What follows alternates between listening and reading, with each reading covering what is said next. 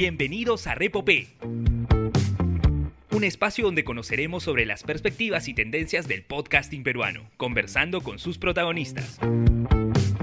Soy Lue Mendoza, arroba Lue Mendoza en Twitter, y en esta edición entrevistamos a Juan Dapo, organizador del Festival Podcastinación.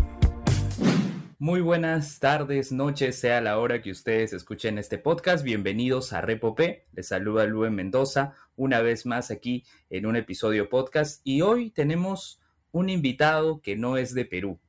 En este caso tenemos a Juan Dapo. Él es de Colombia, presentador, panelista de Estúpido Nerd, un podcast donde comenta sobre películas, series, animes. Y también es eh, parte de Podcastinación, que es un festival de podcast y es la razón por la cual hoy vamos a conversar con él, para conocer qué hay detrás, cuál es ese lado B a la hora de realizar un festival. Juan Dapo, bienvenido y muchas gracias por estar aquí en Repope. Hola Luen, ¿cómo estás? Eh, muchas gracias por invitarme. Bien, te comento, hace algunos años, allá por el 2017, recuerdo haber visto un video de Magic Markers eh, titulado ¿Qué es un podcast? ¿no? Y en la portada decía la gracia del podcast. En ese video, según lo que veo en los créditos, tú desarrollaste la escaleta, te encargaste también de la ilustración. Eh, ¿Es en Magic Markers que conoces el término podcast o fue antes de incluirte en ese proyecto? No, realmente fue en Magic Markers, fue antes de ese video. Eh, ahí en, yo trabajaba ah, en, en, esa productora de videos eh, trabajé ahí desde el 2015 y cuando estábamos haciendo ese, ese video fue porque meses, quizás un año antes, eh, Santiago Espinosa había comenzado con cosas de internet. Eh, y empezamos pues como a escuchar cosas de internet con un compañero, Alejandro Henao, que con él luego hice un podcast. y empezamos como, como a encontrar, a encontrar y a buscar podcasts que nos gustaran, contenido que nos gustara y a recomendarnos unos a otros. Y ahí conocí el podcast y como muchas cosas se grababan en el estudio de Magic Markers, también ahí fue como la primera oportunidad de hacer las primeras grabaciones y empezar a probar a ver qué podía salir. Bien, Santiago fue el, el locutor, la voz en off en ese video, que yo recuerdo entre las primeras búsquedas que tuve de podcast para compartir con mis estudiantes de comunicaciones y periodismo.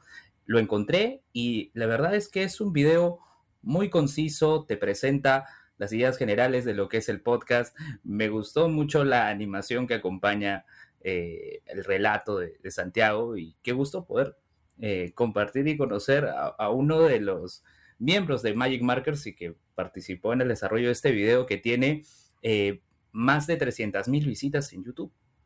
Que creo que ayuda, El hecho de que más personas se interesen y se animen en el podcast. ¿Cómo es que empiezas a desarrollar tus podcasts? ¿Cómo es que inicias tu Nerd?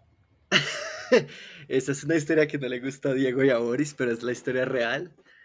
Ah, yo en ese momento estaba como experimentando con muchas cosas, o quería experimentar con muchas cosas, y en algún momento, viendo como te conté que se podía grabar ahí en el estudio de Magic Markers y como, como que ya estaba conociendo cómo grabar y cómo, cómo usar los equipos y demás, em, quería hacer algún tipo de, de, de producto extraño, cosa que no fuera como común con el podcast o con el audio. Y entonces decidí hacer un podcast, que obviamente nunca salió porque no, no tuve no tenía el talento ni las herramientas en ese entonces para lograrlo, no creo que ni las tenga ahora, pero era eh, entrevistar a un mimo en podcast. Todo era el chiste, era, yo aún digo que es un gran chiste, pero ese, era, ese fue el primer, el primer comienzo con las grabaciones. Entonces la idea básica era tener solo la voz del entrevistador, que en ese caso era yo, y pues jamás escuchar al mimo y solo entender las preguntas o las respuestas, más bien, eh, mientras uno escuchaba la reacción del entrevistador. Eh, el capítulo se grabó, lo edité, al final pues no, no siento que tuve las buenas preguntas o que no reaccioné de la buena forma y lo descarté, pero me quedó la gana de, de hacer algo. Entonces le dije a Diego que grabáramos y grabamos el primer episodio de Estúpido Nerd, que no se llamaba Estúpido Nerd, solo queríamos grabar algo.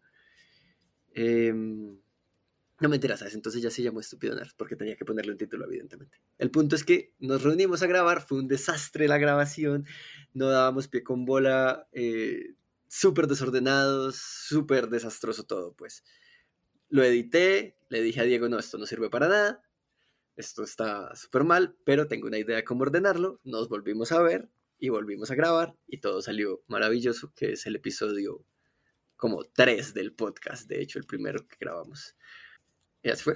Bueno, tratan diversos temas, como señalaba en la introducción, encontré episodios de series de, de Marvel, ¿no? Como What If, anime, que es parte de mi interés. Tienen episodios de Full Metal Alchemist, de One Punch Man, de One Piece, de Kimetsu no Yaiba, ¿no? También de, de películas y me agrada bastante esa diversidad con la cual ustedes tratan los temas. Hay términos que para los oyentes ya puedan ser familiares, ¿no? Como, por ejemplo, utilizan mucho la palabra gonorrea a la hora de, expresarse. Y, y, bueno, quien no conoce, este, bueno, quizás averigüe qué es, ¿no? Bueno, es una enfermedad.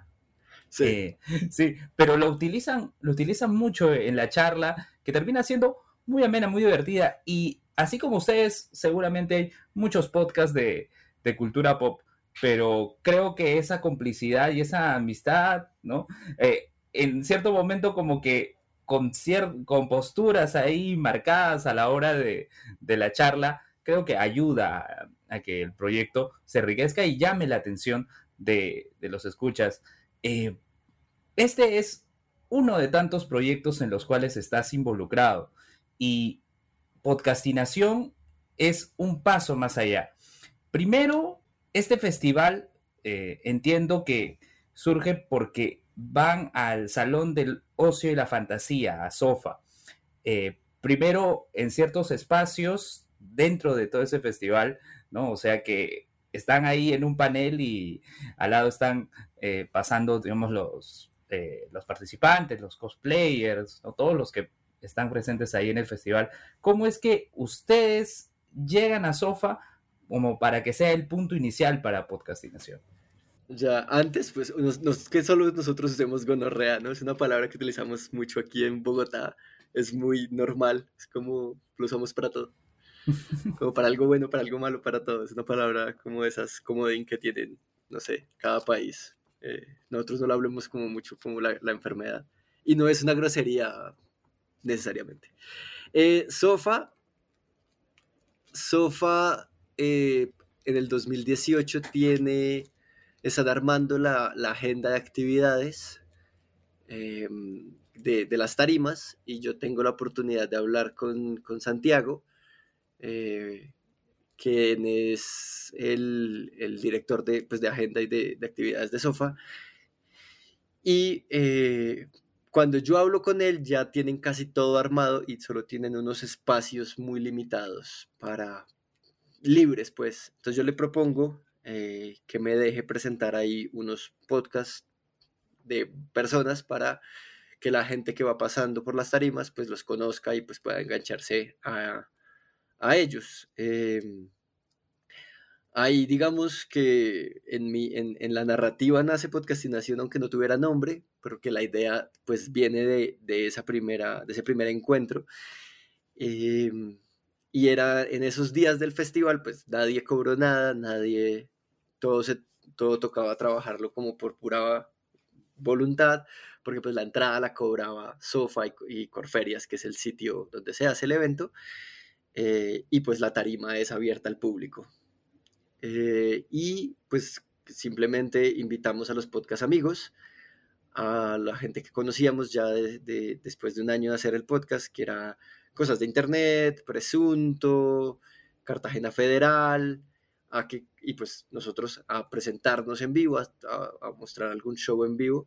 Y eso tuvo un, un éxito moderado en tanto, pues reuníamos, logramos reunir muchísima gente, pero también como la tarima está en un sitio que, como dices, dispone para que la gente pase y conozca y esto, pues muchos de los proyectos, eh, digamos que le llamaba la atención a los papás y no tanto a los niños, entonces lo que hacía era que tuviéramos como gente por pocos periodos de tiempo, pero asumimos que nos iban a buscar o que, que de repente les había gustado, pero sí, no podíamos engancharlos a que se sentaran ahí una hora, hora y media. Eh, así nació y, esa fue, ese fue el primer, el primer año de, de, apostarle por presentar en una tarima a los podcasts, al menos aquí en Bogotá. Claro, luego pasan a una sala ya con disposición para 100 asientos, entiendo, ya en una siguiente edición, pero tenían mucho cuidado por los aforos, ¿no? Porque no querían que más personas ingresen de, de lo debido en ese espacio. Nosotros sí, eh, después, eh, como, como esto gustó, ya, ya pues le pongo el nombre, ya pongo podcastinación al, al evento. Igual hablo con, con, la gente de Sofa para que me presten un, un, espacio privado. Tampoco se puede cobrar boletería porque igual para acceder a este espacio privado hay que acceder al, al, al precinto, a, a, Corferias, y esa pues, boletería se, se la queda, eh, no sé, alguno de ellos. No, tengo, no tengo conocimiento de eso. El punto es que no era para nosotros. Pero ahí ya logramos eh, hacer no solo presentaciones en vivo, sino que podía darle más al, al, festival o que podía darle giro, cómo podía hacer para que más podcasts se presentaran en el mismo periodo de tiempo.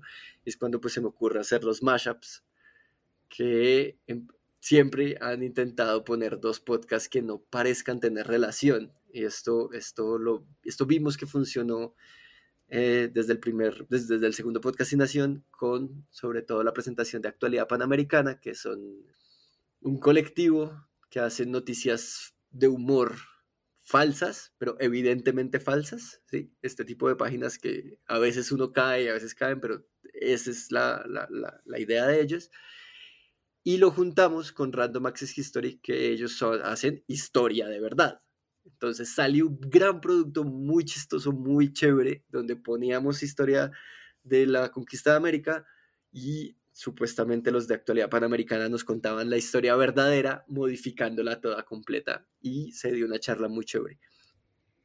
Ahí tuvimos también el, primer acercamiento a una agenda académica y a unos paneles donde podíamos discutir sobre podcast en Latinoamérica, más eh, puntualmente en, en Bogotá, que era pues de nuevo por los, los, recursos que teníamos, las únicas personas que podíamos invitar eran podcasters de Bogotá. Ahí ya estuvo la no ficción, eh, ya estuvo pues random, estuvo, eh, hubo podcast de, de arquitectura, ya pues pudimos un poco ampliar nuestra búsqueda para traer muchísima más gente y que la gente sobre todo pudiera tener una, una agenda a la que ir y saber qué día pasaba qué y tener una privacidad. Sobre el aforo, nosotros queríamos más gente, pero por seguridad del precinto no se podían más de 100 personas, pero en el show que hicimos entre Estúpido Nerd y Presunto Podcast, eh, esto que eso ya se puede decir, eh, había más de 100 personas, lo cual si pasaba algo hubiera sido catastrófico, pero no pasa nada, todos no pasó nada. y, justo ya que mencionas a Presunto, eh, ahí está Sara Trejos, que entiendo también ha estado inmersa en, dentro de la organización de, de podcastinación. ¿Quiénes forman el equipo en sí organizador del festival?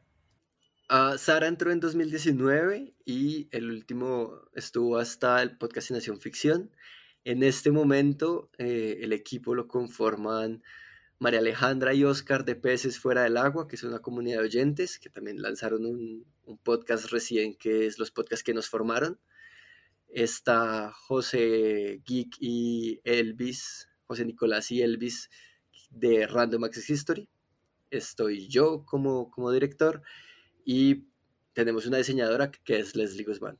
Bien, y justo ahora que mencionas a Peces Fuera del Agua, una de sus integrantes está en Portugal, o sea, está en el extranjero. Y justo, el, y justo el tema de la pandemia eh, ha permitido que aprovechen estos recursos de la virtualidad, del trabajo remoto para poder realizar un festival ya con podcast de otros países y bueno, yo debo reconocer que postulé y felizmente me seleccionaron para estar presente en una de las ediciones de Podcastinación. ¿Cómo fue ese paso a la virtualidad? Porque entiendo que ya tenían muchas cosas en mente antes de que se realice el siguiente podcastinación, pero bueno, llegó el COVID y alteró todo lo que tenían planeado. Ah, una de las críticas que nos hicieron, súper justa, eh, cuando hicimos la edición del 2019 fue que habían podcast chapinerunos. Chapinero es un barrio aquí en Bogotá en el que vivimos casi todos los que hacemos podcast. Eh, es, una, es una localidad súper grande. Em, pero pues decir chapineruno aquí en, Bogotá uno sabe como al tipo de personas que se refiere eh, y al tipo de producciones que se, que se refiere. Y cuando cae la pandemia, eh, pues es la oportunidad perfecta para nosotros de expandir el festival a más países porque pues nos quitaba esa, mm, ese peso económico que es traer invitados. O sea, no hemos podido ni siquiera traer al primer invitado porque es un gasto muy alto, eh, tiquetes, hospedaje, alimentación, acompañamiento, eh, pues, y eso suponiendo que no van a, tener un cobro de regalías, pues, o de, algún tipo de pago por su trabajo. Em, lo, que, lo que hicimos entonces fue, si no estoy mal para el primero, eh, hacer una búsqueda e invitar a las personas. Ahí ya hablamos con, a ver si mi memoria no me falla, ahí ya estuvo Radio Ambulante, para el del 2020 y ya pudimos como unir a todas las personas de países que, ya escuchábamos nosotros podcasts de otros lados, ¿verdad? Eh, esa fue la oportunidad perfecta porque mucha gente, o pues bueno, no mucha gente, todos estábamos encerrados en las casas teniendo eventos virtuales y estábamos ya acostumbrados un poco a estas reuniones y pues fue muy, muy, muy fácil eh, convencer a las personas, a los podcasters y a los, al público para estar tres días conectados en, el festival. Claro, y el festival no solo era, digamos, eh, las charlas, los paneles de, los podcasts, sino también incluyeron talleres, entiendo. Sí, desde, el primer, pues, desde el segunda, la segunda edición, la idea es que un poco llevar esa idea de que hacer un podcast es fácil.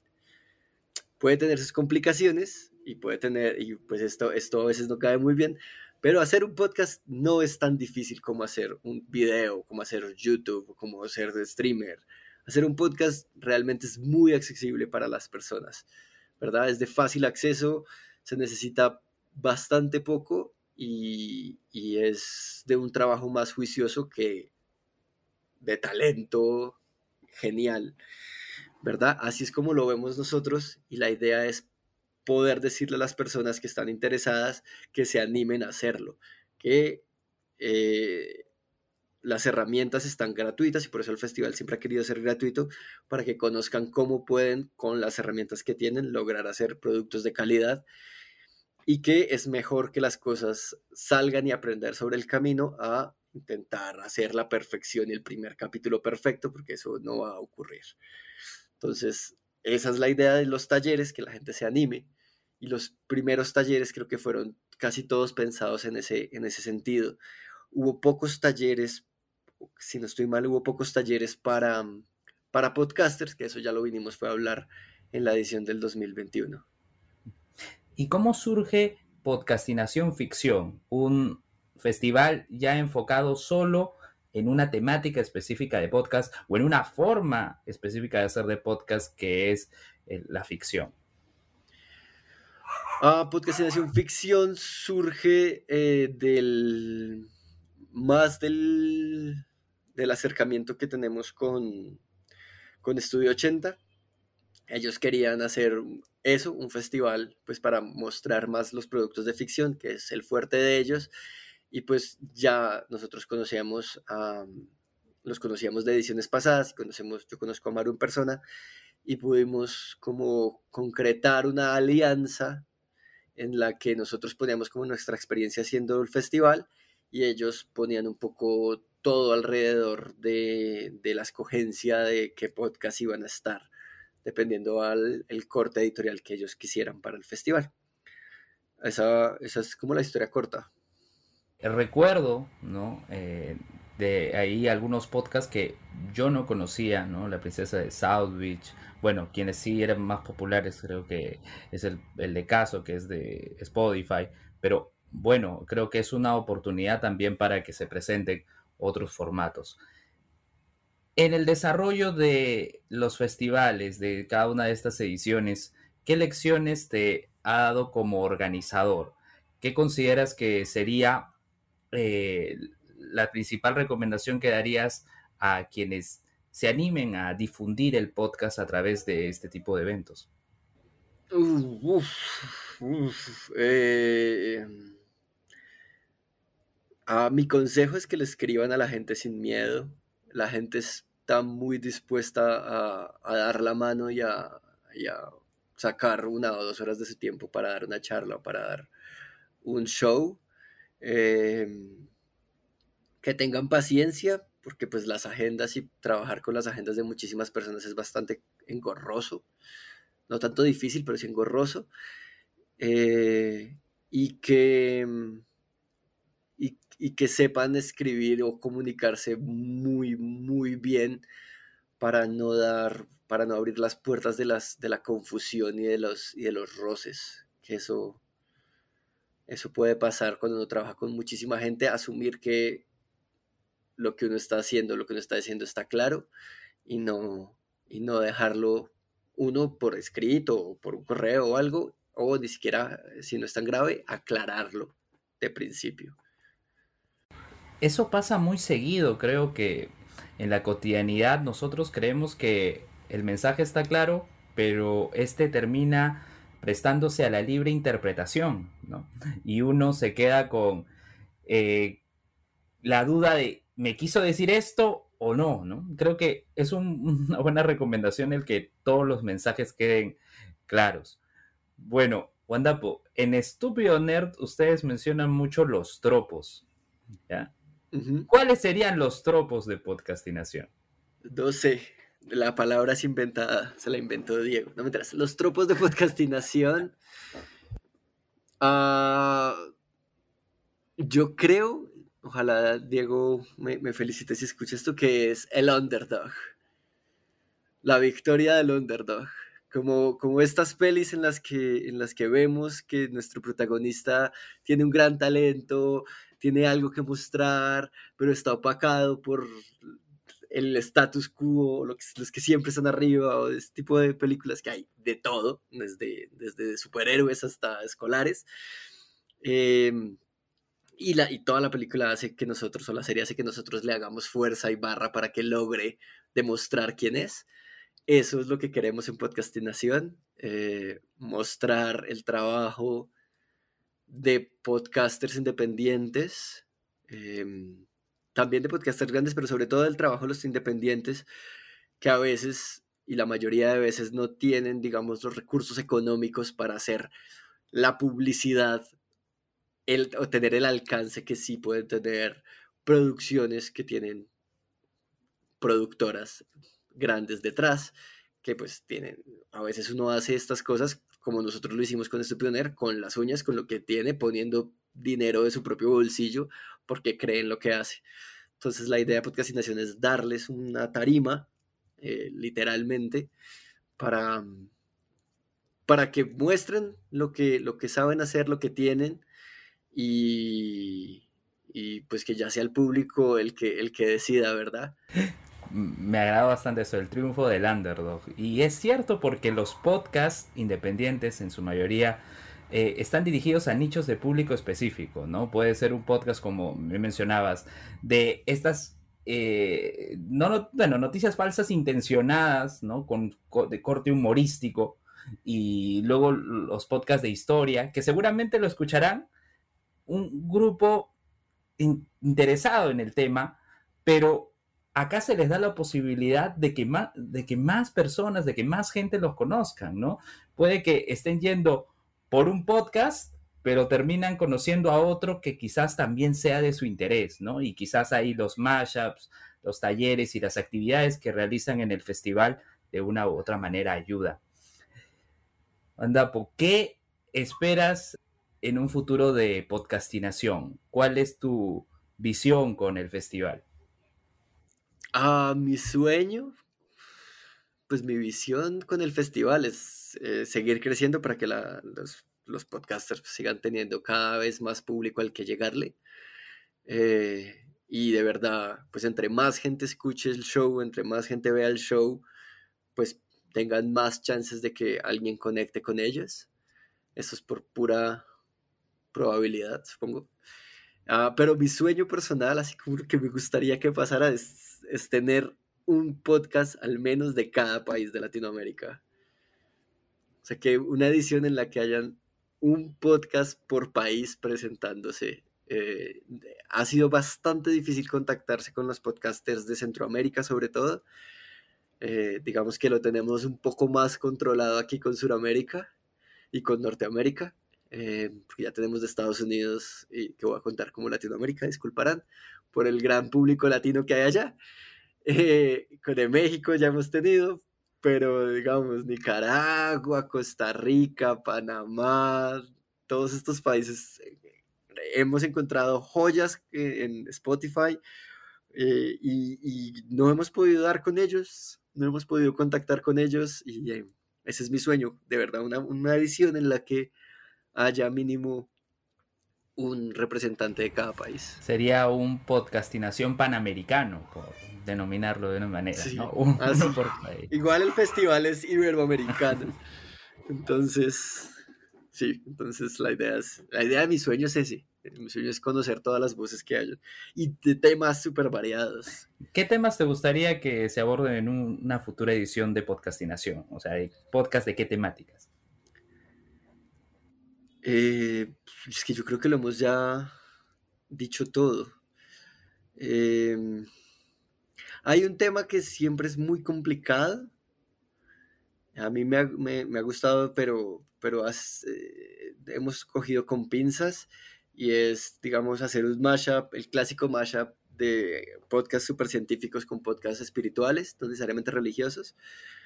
Em, pero pero lo hemos cogido con pinzas porque esos temas son acaloran mucho a la gente y en una preentrevista nos queda muy difícil un poco saber cómo se van a comportar las personas eh, para ponerlos en vivo y que esto no se vuelva algo, una pelea, pues. Entonces, eh, pero de resto creo que hemos tenido podcast de medicina, hemos tenido podcast de sexología, hemos tenido podcast del absurdo, de humor, de ficción, hemos tenido podcast de entrevista, de historia, creo que de todo.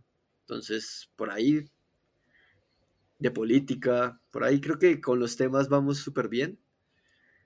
Em, me gustaría eh, tener digamos, más podcasts de las regiones apartadas, pero también es un poco complicado contactarse con ellos. O sea, en el caso Colombia, por ejemplo, podcasts hechos eh, por exguerrilleros o podcasts hechos por comunidades afectadas por la violencia, que bueno, tuvimos pues, eh, así como de comunidades también este año, pero un poco más trabajar ese, ese tipo de alcance radial eh, sería también chévere. Imagínate, hay oportunidades aún. Pareciera que ya se ha abarcado todo, pero todavía hay algunos retos por los cuales eh, considerarlos, asumirlos en futuras ediciones del festival. Y en el caso de del podcast tuyo de Estúpido Nerd, ¿qué visión tienes con el proyecto? ¿Qué temas o qué eh, producciones quisieras comentar en un futuro? Ah, eh, es con Estúpido Nerd es un, es un poco extraño porque el proyecto realmente se basa en, en que somos amigos y en que, en que simplemente queremos hacer lo que queremos hacer. Entonces, como buscar un crecimiento más grande es complicado porque, digamos, los temas que deberíamos tratar al ser un, podcast de cultura pop para que llegarle a más gente, a veces no nos interesan, entonces no vamos a hablar de ellos y preferimos hablar de cualquier otra cosa. Lo principal para mí es que el podcast siga siendo ese podcast de amigos que me divierte hacer, que no es mi trabajo, que no se vuelve un trabajo. Eh, y, si sigue así, para mí es perfecto. No todo tiene que ser mega grande y mega productivo. Claro, y además que se sienta como un gusto el hacer el podcast, no tanto con una presión o tratar de satisfacer a alguien con algo que no es grato para uno, ¿no?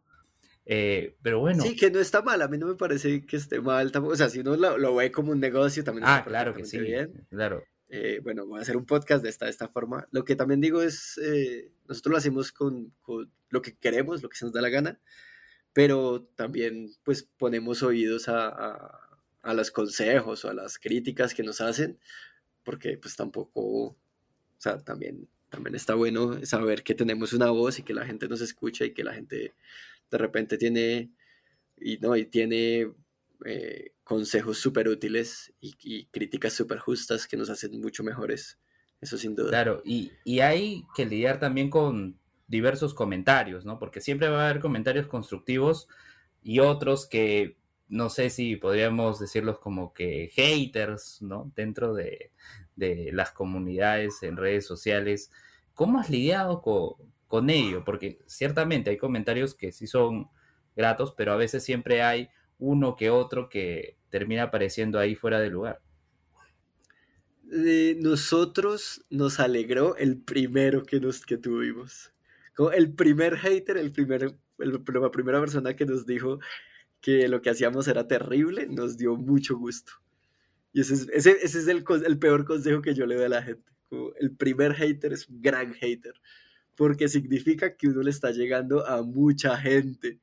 Y si ya alguien se toma el tiempo de escribirle a uno que lo odia, es que uno ya, ya llegó a tocar muchos, muchos oídos. Y eso nos pareció maravilloso.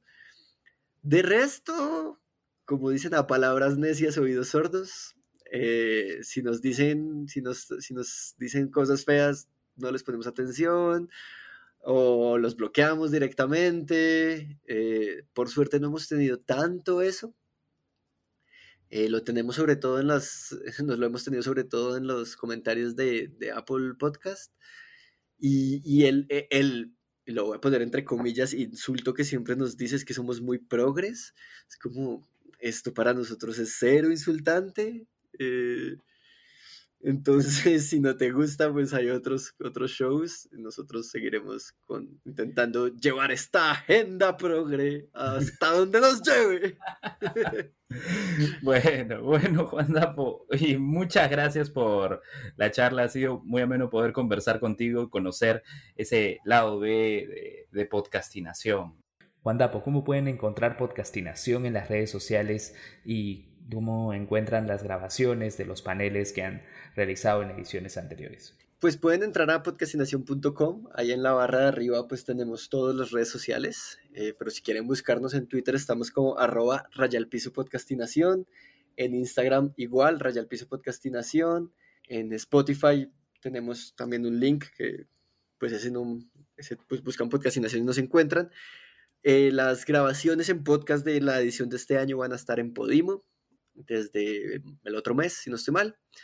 Y eh, también en nuestro canal de YouTube pueden encontrar todo, todo en listicas bien ordenado para que, para que disfruten de, sin edición también, para que disfruten del, del festival en diferido, como me toca a mí, yo nunca puedo ver el festival casi en, vivo. Claro, y eso es algo que quizás eh, no sepan, el organizador está centrado en su labor, ya después puede apreciar el resultado, pero mientras están en la organización no pueden disfrutar. Ay, ¿qué te pareció la charla? Pero estoy trabajando. Sí, yo veo pedazos y, pero digamos, totalmente no puedo nunca porque siempre estoy resolviendo una cosa u otra. Sí, sí puedo ver grandes, grandes pedazos, pero siempre es como cortado o me pierdo unos minutos mientras resuelvo otra cosa. Está bien, está bien, me divierte también. Muy bien, muchas gracias Juan Dapo por estar aquí. Muchas gracias a ustedes también por llegar a esta parte del episodio podcast. Gracias a Jorge Juárez y Daniel Tucto del Taller de la Curiosidad por la producción. Y también a Jonathan Bernal de JB Design por el arte que acompaña a este episodio podcast. Bueno, conmigo será hasta otra oportunidad. Muchas gracias Juan Dapo. Nos reencontramos próximamente aquí en Repope. Gracias. Nos vemos. Bye.